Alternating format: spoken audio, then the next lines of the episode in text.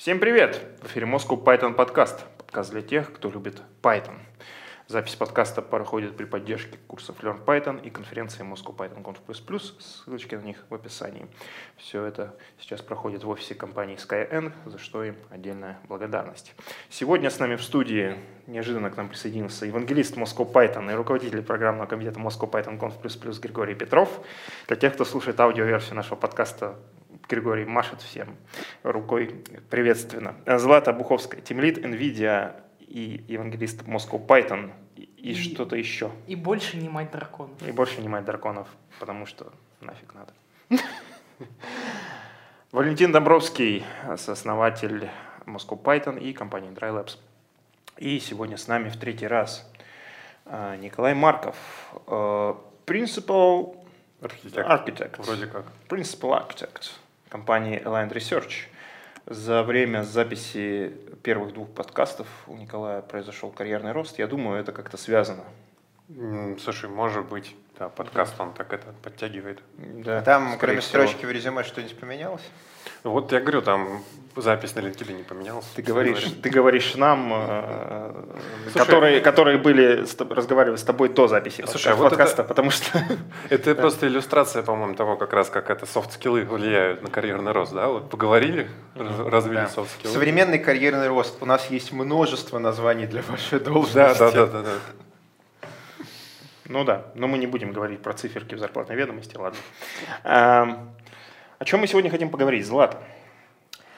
А, про архитектуру. Ну, нет, начнем мы с архитектуры на самом деле. Э, Недавно я вот ходила на один метап, где выступал Коля. а, И Коля там рассказывал про лямбда и каппа архитектуры. Это был Пайдакон. А, Нет, это был Scalability Camp, Э, но мы не, кстати. мы не пиарим почему-то это мероприятие в рамках подкаста, поэтому... Кстати, э, э, да, рекомендуют Пайдакон называть Пидакон, но мы не будем. А, кстати, ты же еще и сооснователь сообщества Пайдата, да. Я забыл об этом Чуть-чуть, упомянуть. да. Да, чуть-чуть. Да. Так вот, а, Коля там рассказывал, как он делает то, как делает это, и упомянул такую лично больную для меня тему, что, ну вот, иногда Python просто не решает его задачи, поэтому он использует другие языки. Там, конкретно там был Go. Ай-яй-яй. Вот, и, То есть собственно... Python vs Go все-таки. Да, давайте поговорим, как так получается, что как Python до жизни такой дошел. Он дошел до этой жизни или это было заложено с самого начала, что некоторые проблемы он просто перестает решать. Да. И особенно интересно, что же это за класс проблем, для решения которой нужна Гошечка. То есть мне вот так out of the blue, да, на ум приходит только одна задача. Если у нас с неимоверной скоростью нам льется какой-то бинарный поток, нам из этого бинарного Да. потока нужно вытаскивать байтики, как-то по Да. условиям с ним много чего сделать, и с такой же неимоверной скоростью переливать в другой бинарный или текстовый поток, но это довольно редкая Вот задача. ты запрещал сейчас- Злате использовать телепатию, а сам ее использовал. Ты сейчас описал, описал типичный день работы дата-инженера, на самом деле. То есть это то, чем дата-инженер занимается. И Очень поэтому- редкая профессия дата-инженер. Да, и поэтому вот для ETL как раз вот, вот то, что ты описал, по сути, это один, одна из разновидностей. А, позволь тебе, как это правильно по-русски соспрягать-то, прооппонировать. Давай. А, ETL, Extract Transform Road, он, на- насколько я понимаю, я не дата-инженер, и про ETL-то я знаю в основном с конференций, он а, в основном про работу с какими-нибудь э, текстовыми данными, там, не знаю, CSV-шки какие-нибудь, JSON и прочее. И используется какой-нибудь, я не знаю, Airflow, а, который использует сишные экстеншены того же Python для того, чтобы эти данные простым способом быстро трансформировать. Когда я говорю много бинарных данных, это какие-нибудь, я не знаю, финансовые данные, там терабайт в секунду с одного терминала на другой терминал, вот Ты не такие поверишь, штуки. Гриша, я вот в качестве обучающих выборок картиночки использую. У меня нейросетки на картиночках и тысячи-тысячи гигабайт картиночек мне нужно по сети туда-сюда. Ну, да. А у нас есть силовые себе. задачи Python замечательно решает, все на C, все оптимизировано. А у вас? А у нас DNS-трафик где-то А. миллион рекордов в секунду, вот, это все, то, что трафик, э, да, А, 2, Вот, А, то есть вот 3, А. то, оно что ты всё- описал, у меня поэтому прорезонировало, да, очень Оно сильно. все похоже, да, Вот. там Гошечка Я, я просто, вот может всё. быть, я, собственно, аббревиатуру ETL, я, может, ее использую там не совсем корректном виде, как там по литературе, вот, но я просто ее обычно использую в контексте вообще любого, э, любой такой конвертации с преобразованием данных из одного источника там, в другой источник, ну там, как-то в какую-то конечную точку. Это может быть из файла в базу, это может быть из кавки там, в файл, это может быть там, ну, тысячи разных способов.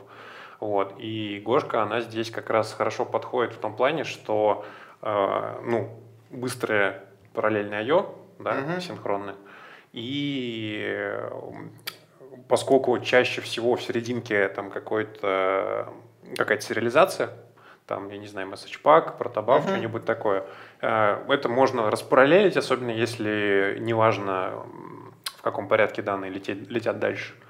Ну или там не совсем важно, так Мгм. скажем.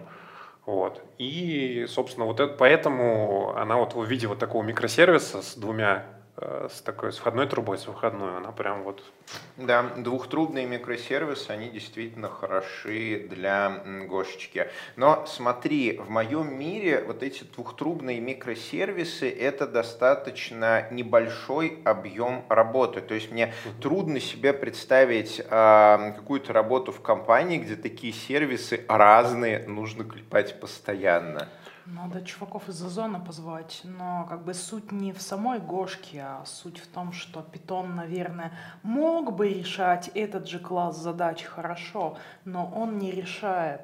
Нет, если там много логики, то Python будет тяжело решать такой класс задач. То есть тебе придется делать сишный экстеншн для того, чтобы работать, например, вот с этими DNS а, рекордами, выносить рукоятки для логики из сишного экстеншена, чтобы можно было эту логику реализовывать на Python. И, собственно говоря, это будет viable рационально только в том случае, если много логики, которую надо постоянно менять и которую хорошо писать на Python, потому что там логика гораздо вербоус, чем Ну вот. в Гошечке. Но это выглядит э, странно, и обычно такие двухтрубные штуки, они как э, перловочка написал, выкинул, написал, выкинул, написал, Ну, выкинул. смотри, у тебя просто когда в компании фокус на стриминговую аналитику, то есть это очень часто может значить, ну, то есть, во-первых, разные проекты, там разные базы и так далее, они умеют себя засасывать данные в немножко разных форматах. Мгм. Соответственно, нужен им отдельный топик, в котором данные будут в этом их конкретном формате,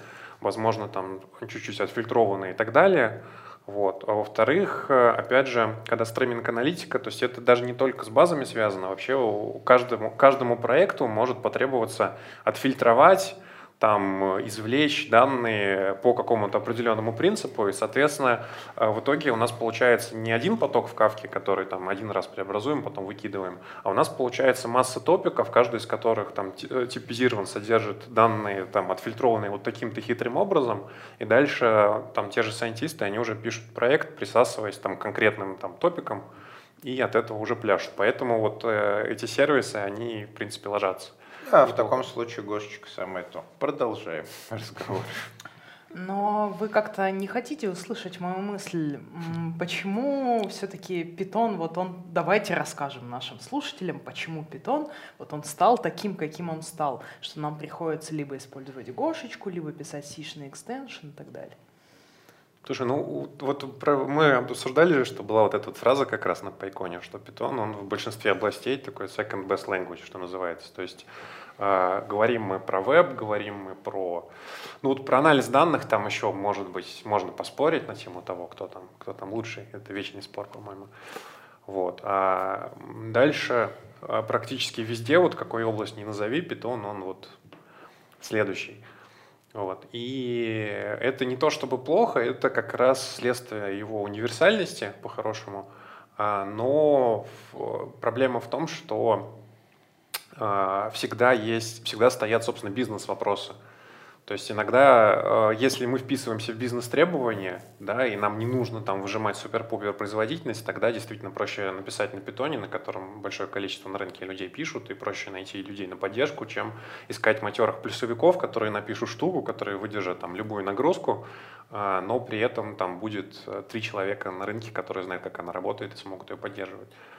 Вот, поэтому это, ну, это куча, куча трейдофов, это такая многокомпонентная система, где приходится поддерживать равновесие в каком-то виде. Вот, а, поэтому Python, он вот где-то вот в серединке вот там висит и пытается быть вот универсальным решением. У него, в принципе, получается неплохо, по-моему, поэтому, собственно, он и держится как один из таких самых популярных языков подкасте с Тимуром Хайрулиным мы обсуждали как раз историю с HR в питоне, и он говорил о том, что хайп на тему питона проходит.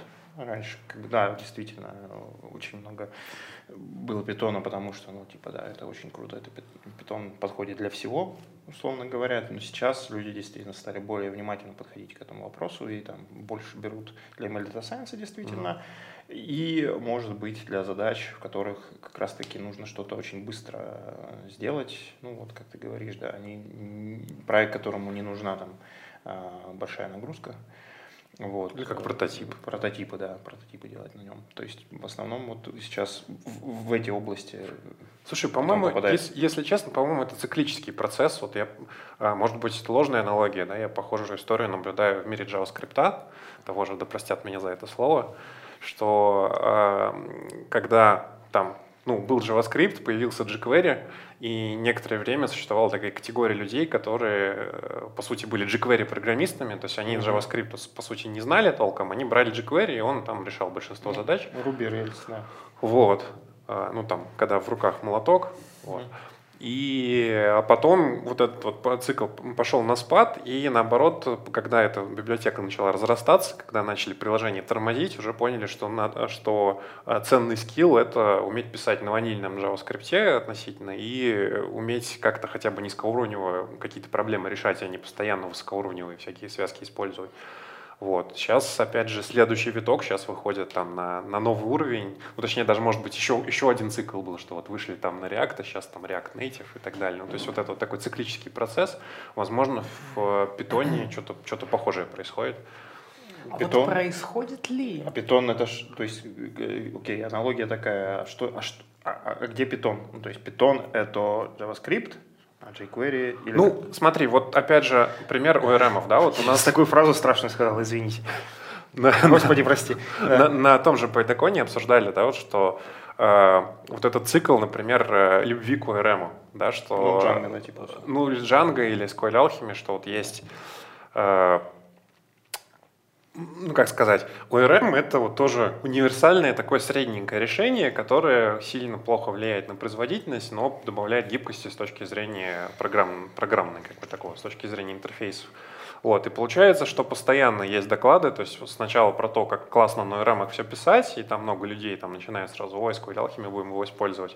Потом начинается серия докладов на тему того, что в ORM все плохо, все сломано, поэтому многие задачи приходится, э, ну то есть если мы хотим получить а, оттюнингованное приложение под нашу базу, если нам нужно скейлиться под хайлоуд и так далее, тогда нам нужно его переписать так, чтобы э, в обход ORM там, или вообще его выкинуть, или в обход его начинать использовать там, более глубинные фичи базы. Да, и вот тут, коллеги, у нас приходит одна из печалек нашего IT, что IT еще очень молодое, и у нас в целом нет каких-то простых способов замерить, где, чего, как используется. В научном мире, частью которого я, к сожалению, не являюсь, потому что я не настоящий ученый, но я очень много общаюсь с настоящими учеными, возможно, вот э, Наталью из НИИ нейрофизиологии, которая, кстати, выпускница наших курсов. Да. Вот, нам удастся затащить на подкаст, пообщаемся с настоящим ученым. Так вот, а в научном мире очень важен вопрос репрезентативной выборки, то есть если ты взял взял откуда-то тысячи человек, может оказаться, что эти тысячи человек, они очень специфичные. И у тебя будет э, корреляция глобального потепления с количеством пиратов. В общем, странная какая-то корреляция. К чему это? К тому, что когда мы, например, смотрим про, на конференции и на УРМ, да, А конференции, они же никому ничего не должны и никому ничего не обязаны. У нас есть гипотеза, что количество докладов на конференции как-то коррелирует с долей использования технологий. То есть много используют ORM, много докладов э, на конференции про ORM, много используют ванильные SQL запросы, доклады про ORM сменяются э, докладами про SQL запросы, но оно не обязано нам быть так. И как человек, который делает конференции, который делает наш собственный Moscow Python, я могу вбросить альтернативную гипотезу, что количество докладов на конференции – никак не коррелирует с использованием технологии, а может э, рулиться совершенно другими причинами. Например, спикер выбирает тему для выступления и видит, что м, все говорят про ОРМ. Ну, мы тоже используем ОРМ, но 50-й доклад про ОРМ в этом году как-то не зайдет. Дай-ка я расскажу, как вот мы не используем ORM, а используем SQL. То есть пойду вот к тем двум людям, которые по каким-то очень специфическим причинам вынуждены не использовать ORM и сами об этого страдают, вытащу фактуру и расскажу. Оно может рулиться и такими факторами. То есть мы на самом деле не знаем, что сейчас популярно, чего нет, на основании только докладов на конференции. Ну, ты, так еще и на контрасте сам... доклад скорее примут в программу. Да. Ты сам немножко так чуть-чуть себе так противоречил, Конечно. когда сказал, что спикер посмотрел, что много докладов на ОРМ, пошел к двум людям, которые да. не используют ОРМ, да. то есть все-таки много докладов равно популярность. Да. Поэтому а, вот эти вот, а, я про то, что вот эти вот волны, вот эти вот волны, это может быть какой-то а, эффект внутри уже поговорили про это. То есть ты к тому, что да. ОРМ был популярен, уже много про это рассказали. Да. Что еще про это да. рассказывать? Знаешь ли рассказывать про RAW При этом популярно все еще ORM использовать, да. а говорить популярно про SQL. Все уже обсудили, да. Да, и вот эти вот да. волны, они могут коррелировать с конференциями, ага. с популярностью ну, да. конференций, но не с использованием технологий. Вот, э, ну это моя гипотеза. Я могу быть прав, могу а ошибаться. Может, и не прав. Тут, да, может быть не прав. Аналогия с jQuery, опять же, там все сложно. То есть а, с моей колокольни, как немножко фронтенда, а, jQuery, оно сдало позиции чистому JavaScript, оно нифига не сдало позиции чистому JavaScript, оно сдало позиции фреймворкам, потому что jQuery модифицировало HTML для простых решений. Через некоторое время фронтенд стал сложным. И э, jQuery, оно не то чтобы тормозило, оно просто перестало решать сложные задачи. И пришло следующее поколение JavaScript библиотек. Это были уже не библиотеки, это были уже фреймворки. К нам э, ворвались Angular, там до него было XJS, потом React, потом Vue, которые совершенно по-другому подходили. И jQuery, оно просто ну, не могло конкурировать в этой новой среде ну, и скидыш. Да. А, Гриш, в каком году они LibUV втащили в JavaScript? Ты вот э, с нодой, вот э, она, по-моему, сразу с LibUV или очень скоро стала ее использовать? Смотри, а, ну как бы... Лет это... много назад. Ну как ну, нода появилась? Это к чему? Это к тому, что э, JavaScript, который решал сначала задачи фронта, угу. он вот там, не знаю, комьюнити или как-то угу. так получилось, или у них хайп случился, они угу. напряглись до того, что написали хорошую библиотеку, а, которая делает не блокирующая IO. Угу. И как бы, а в других экосистемах, не знаю, ну, в аналогичные штуки там вкладываются, ну, тоже достаточно много. А что происходит в питоне? Как нам это понять? А, это И... очень интересный вопрос. Ну, как в Python, а, Python тоже заимствовал а, async await.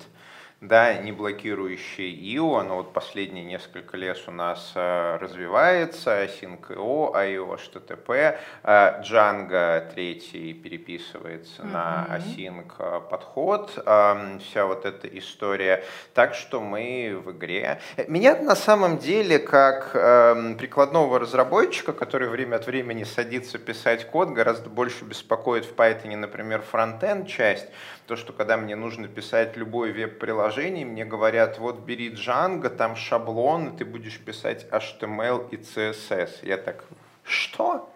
То есть во всем остальном мире я уже пишу компоненты на каком-нибудь вуе, вот, а вместо CSS использую какой-нибудь там styled components в React.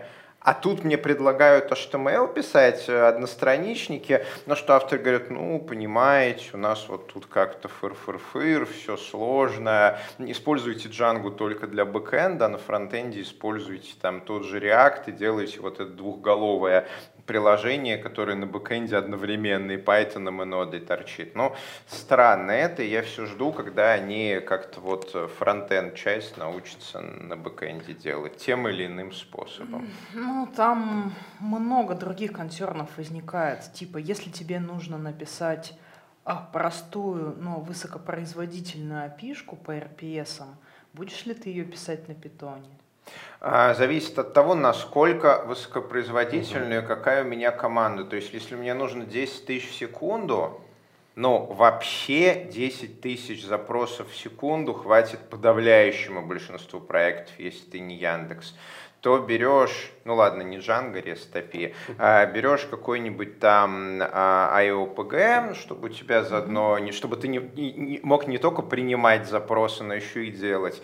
Берешь э, любую REST API поверх IOPG, можешь прямо из Swagger сразу генерить, у тебя mm-hmm. скидыш 10 тысяч запросов в секунду на одной железке.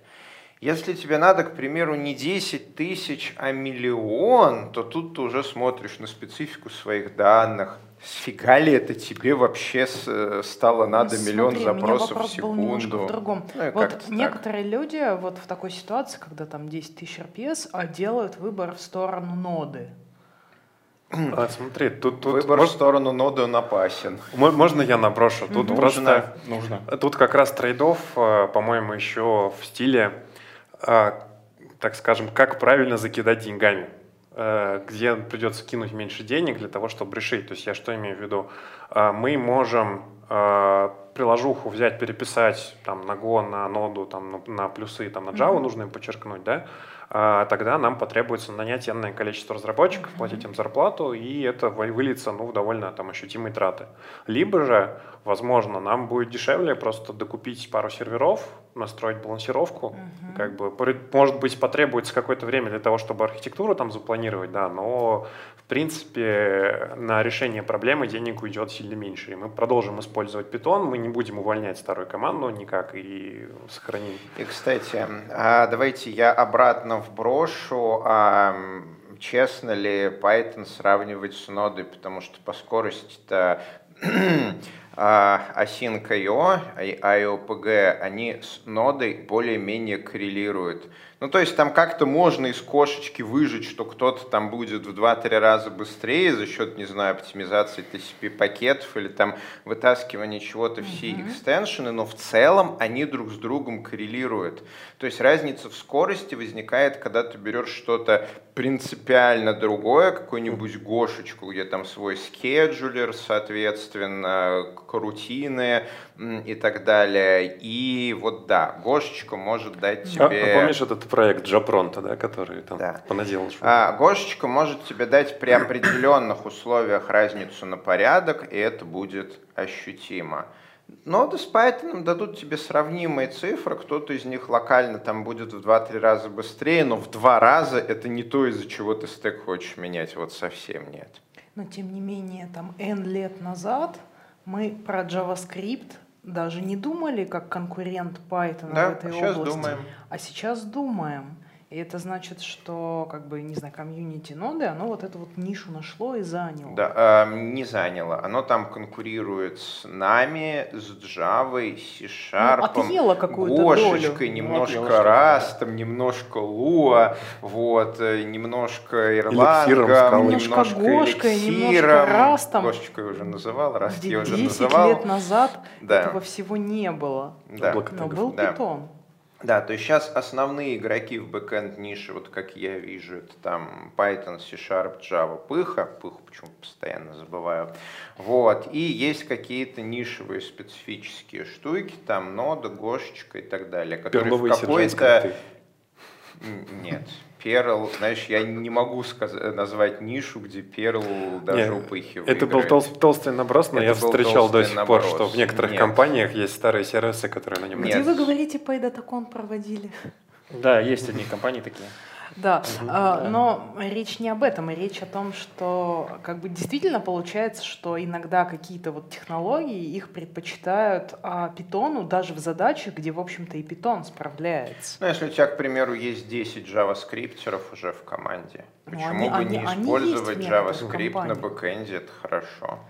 Вот, просто вопрос, а что питон может сделать, чтобы как бы, ну, продолжать быть хорошим решением? Чего? Ну, он есть хороший. В принципе-то. О, ну, развитие у нас э, огромнейшие э, перспективы. Во-первых, добавить async библиотек. Python сейчас, ну, на мой взгляд, поправь меня, если ошибаюсь, вот в async await гонке Python сейчас догоняющий. Он один из последних получил async движок. Сейчас из коробки, если мы берем а, async.io, у нас а, из коробки есть чего сетка, таймеры, все. мы берем а, IOPG, получаем а, еще и сетевые запросы, то есть Async.io у нас низкоуровневая сетка, берем IOPG, получаем высокоуровневую сетку. Но если мы хотим базы, файловую систему, числодробилки, картинки, вот, ну, батарейки, которым славится Python, то мы лезем в какие-то беты, там, экспериментальные версии, Django только через год будет, и вообще нужно больше библиотек. О, слушай, сейчас вообще же новый виток. Сейчас этот с ядром 5.1 новый вот этот механизм асинхронный появился, который IO Uring. Вот, и сейчас я все смотрю, сейчас будет же адская гонка, кто из первым начнет в каких библиотеках его поддерживать. Не то чтобы это супер всем нужно, но вот э, тема синхронной работы с диском это вообще больная довольно Да. Слушай, тема. а он, в смысле, а он за- через обычный мультиплексинг работает? Или Слушай, как? я, честно, я, я чуть-чуть читал, я сейчас боюсь наврать, там, по-моему, просто используется какой-то механизм, который позволяет э, ну, еще разновидность какую-то event лупа сделать именно по- поверх вообще Мгм. любых вызовов асинхронных в системе. То есть до этого Мгм. был типа Linux IO, который был, ну, ну такой, в общем, странный он очень был. Вот. А сейчас вот это сделали, но другая проблема в том, что ну, наверное, э, за это сейчас пока платить никто не будет. Я имею в виду вот разработчикам, которые над этим будут работать. Мгм. Почему? Потому что в большинстве компаний стоит там какой-нибудь Red в котором ядра 5.1 даже близко нет, Мгм. в принципе. Но, но с другой стороны, сейчас вот самое интересное время, когда собираются разные умельцы на это, на это смотреть, и в итоге, я думаю, у нас появится что-то, что можно будет и в питоне использовать, и в Go что-то свое появится, и в ноде что-то свое появится. Будет Новый либьев.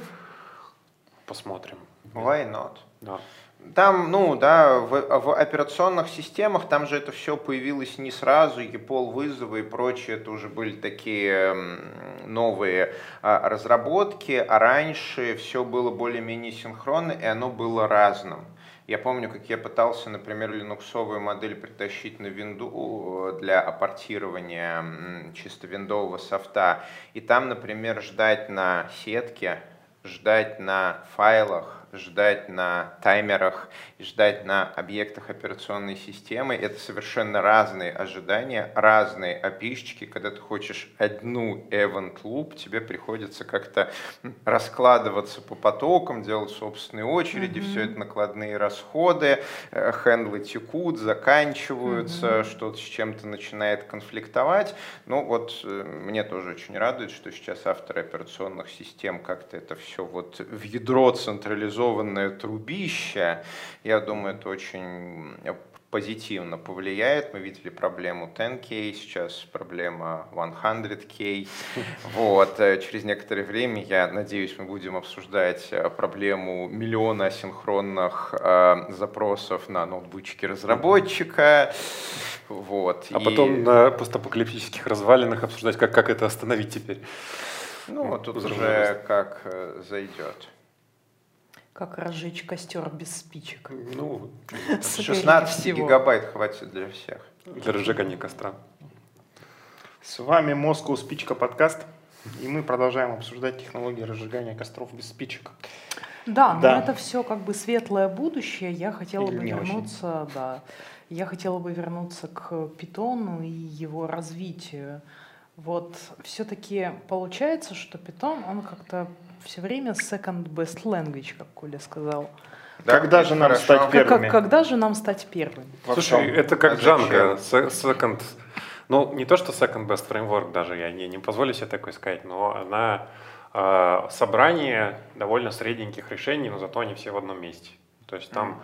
ну так, более-менее ничего RM, то есть там угу. алхимия получше будет, но тем не менее сносная вполне.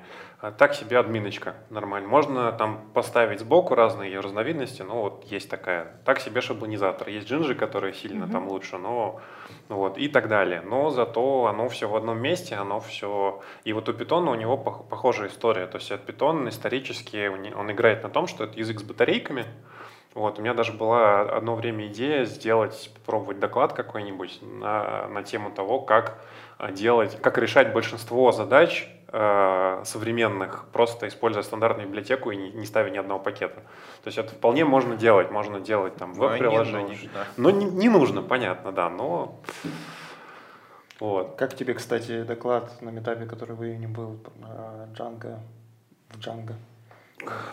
Это про какой-то ну, еще раз? Конструкторов чат-ботов там чувак делал. Чат, а, слушай, я, я его, по-моему, частично прослушал. извини. Ну ладно. Я, просто помню, ты был, ты там задавал вопрос про Саник. Но... Да, да, про Саника я задавал, но про Саника это уже это следующий был. Это был следующий. Да. Злата, а если возвращаться к твоему вопросу, когда Python станет первым, а зачем? Первое место это всегда специализация. Если, ну, Python может стать первым, если он специализируется на какой-то ряд задач, ну, зачем нам такая радость? Мы очень сильны тем, что мы универсальны. И как раз в этом мы первые. Мы возьмем... первые как универсальный язык программирования. Давай возьмем еще какой-нибудь универсальный язык. А, Java. C-Sharp. Java. C-Sharp. C-Sharp. Java и C-Sharp. Окей, да. А, хорошо, да. но тем не менее на C-Sharp можно писать а, все-таки какие-то специализированные штуки. Где например, он первый или нет? А, ну, например, смотри, а, там, где тебе нужно сделать, например, тебе нужна параллелизация, ты можешь это сделать на C-Sharp легко его async await от Python от ноды не отличается примерно да, ничем. Но там, угу. там у тебя есть честная конкуренция с тредами и всяким но... Ну. таким. И она есть уже давно, и она работает без напряга. Слушай, C-Sharp, по-моему, это этот, как там, язык для рисования формочек в винде? Не-не, ну понятно, что Гриша накинул, значит, чтобы Нет, мне было сложнее подожди. выкрутиться секундочку, а честная конкуренция тебе по-хорошему не нужна. Честная конкуренция тебе позволяет быстро масштабироваться в рамках одной железки, но ты все равно потом придешь к второй железке, и тогда у тебя нет совершенно разницы запустить N процессов на каждой железке или запустить по одному процессу на каждой железке. Вот совсем нет разницы. Поэтому то, что Гошечка там как э, флагом машут тем, что вот у них э, горутины скеджулятся, ну, это такая история выжить кошечку на одном ну, микросервисе. Потом, потом через 20 лет они напишут Go 3 Про и сделают из него Erlang. Про C-Sharp можно сказать, что он хорош, например, для изготовления нативных приложений под винду. Да, он смещен в этом сторону, но при этом он плох для бэкэнда. То есть если сравнить там .NET э, и MVC с Python, то Мгм. .NET MVC тебе нужно писать больше кода. Этот код сильно более сложный, экосистема м, поскромнее. Поэтому C-Sharp как раз пример языка, который сильно смещен в область э, виндового десктопа, при этом он теряет в остальных областях. Java она смещена как раз, она смещена как раз в сторону бэкэнда, с одной стороны, исторически, и в сторону мобильной разработки андроида, с другой стороны, Ну, исторически, и немножко в сторону Гуя, где как раз из- Мгм. и- и- ее сейчас пытаются выбить примерно все, А в 2000-е годы она там, ну, доминировала. да, а machine learning, э, соответственно, у нее при этом говорит мяу. Ну, как бы так ли он говорит мяу? На Java Ну, на, на скейле. Спарк, мяукает вот просто вот. Ну, вообще я соглашусь на самом деле. Кстати, еще, еще один пример языка, который мы забыли, это Swift. Та же самая история. То есть он специализирован под, под разработку, э, по сути, под macOS, и даже скорее под, под именно под айфончики. Да. Но сейчас на нем пишут уже там, да, сейчас, опять же, доклады на конференциях, они, может быть, не репрезентативные, может быть, но там пишут э, и RESTful сервисы, Ты и не бэкэнды. хочешь на свифте писать RESTful Я сервис? нет, ни в Мы коем на случае. Пайконе с Но- Колей обсуждали, что это единственный язык, который использовал LLVM, чтобы написать свою виртуальную машину. Ну, В общем, современный Swift, он а, как это только-только вот пытается прямо сейчас от, отпочковаться от Xcode с айфончиком. Вот, у него это боль. Они буквально там в течение этого года завезли билд-систему отдельную от Xcode. Она сейчас экспериментальна. Вот, э, система управления зависимостями, сборки из клип, лавина не работает. В общем, такая история. Вернемся все-таки к Java. Да. Мне нравится Java, потому что это тоже большая экосистема, Да. она позволяет специализацию, но при Да. этом работает как General Purpose и довольно производительно. Да, Да. прямой конкурент Python. Вот. И, но как бы, слушай, они успешно, клево развиваются. По сравнению с Python у Java есть огромнейший недостаток. Она чудовищно многословна. Что бы ты ни попытался сказать на Java, у тебя к третьему приложению получается, предложению получается абстрактная фабрика-фабрика, вы э, печально смотрите с ней друг ну, на как бы, друга. да, син- синтаксис это понятно. Все, синтаксис, подходы, библиотеки, экосистема, там все многословно так исторически сложилось, и они это уже не уберут. Нет, ну будущее предсказывать не получится. Может, конечно, и уберут, но это будет удивительно. Слушай, ну сейчас же эти другие JVM языки пытаются, вот тот же Kotlin. там. Kotlin, во, А Kotlin второй, хорош. второй подкаст Мгм. подряд вспоминаем. Да, кот, Kotlin. нет, Мгм. Kotlin реально клевый современный высокоуровневый язык. Он убирает, на мой взгляд, основную проблему. Java, ее вот многословность. Вот, а, но он при этом привносит экосистемные проблемы, потому что делать а, из Котлина взаимодействие с джавовским кодом, это будет примерно как из свифта с Objective-C, то есть боль, боль, верните мне мои руки. А, а своя экосистема там пока еще не подросла и непонятно, когда подрастет и что как. Ну, то есть все вот эти вот, я да простят меня разработчики, вторичные языки, то есть язык, который компилируется в первичный или виртуальную машину в первичного или в байткод первичного. Сейчас Вот. все фронтендеры Да. просто вздрогнули. Все эти Scala, Iron Python, Iron Ruby, JPython, JRuby. Вот, из вторичных только, по-моему, TypeScript взлетел, который вот в JavaScript э, компилируется. Всем остальным тяжело. Всем остальным тяжело, потому что у них им очень тяжело дается своя экосистема библиотек. А, потому что никто не хочет делать им свою экосистему библиотек, потому что они вроде как совместимы с существующей, но существующие они совместимы настолько тяжело, что этим пользоваться никто не хочет. В результате как-то вот оно и TypeScript, по-моему, единственный из них, который синтаксически обратно совместим с JavaScript. Они они очень коварно поступили. То есть TypeScript это не новый язык, это надстройка над JavaScript. И, возможно, за счет этого он взлетел, что он не новый язык, а Kotlin это новый язык. Можно я сейчас толсто вброшу, чуть-чуть вернуться к питону? Что ты про сайтом думаешь? Эм, Сайтон это которые дефолтные. А, подожди, нет, Который это не которые. Фишечку. Это которые, да, то есть там да, по сути это которые питона. в фишечку. Бобук Просто есть делал. C-Python, а Да, есть а Python. Python, да. Они а, произносятся практически одинаково, пишутся а, по-разному.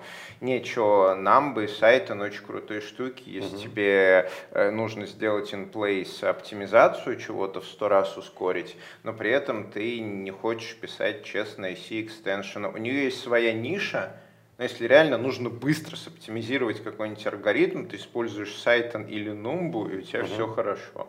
Бобук Очень же- крутая штука, да. Бобук же про это рассказывал. Да, да Причем- много кто про это рассказывает. Не, ну он так тема- рассказал, типа, я попробовал вот это, я попробовал вот это, а потом я взял сайт, ну, ну и, короче, вывод из доклада. Чуваки, Да. все, Ребят. что вы ищете, у вас всегда под носом. Да, Знаете, да. что меня беспокоит во всей этой истории? Вот если, да, я помню, тайминг. вот если сравнить с Java, там все-таки эта экосистема, пусть она развесистая, она цельная.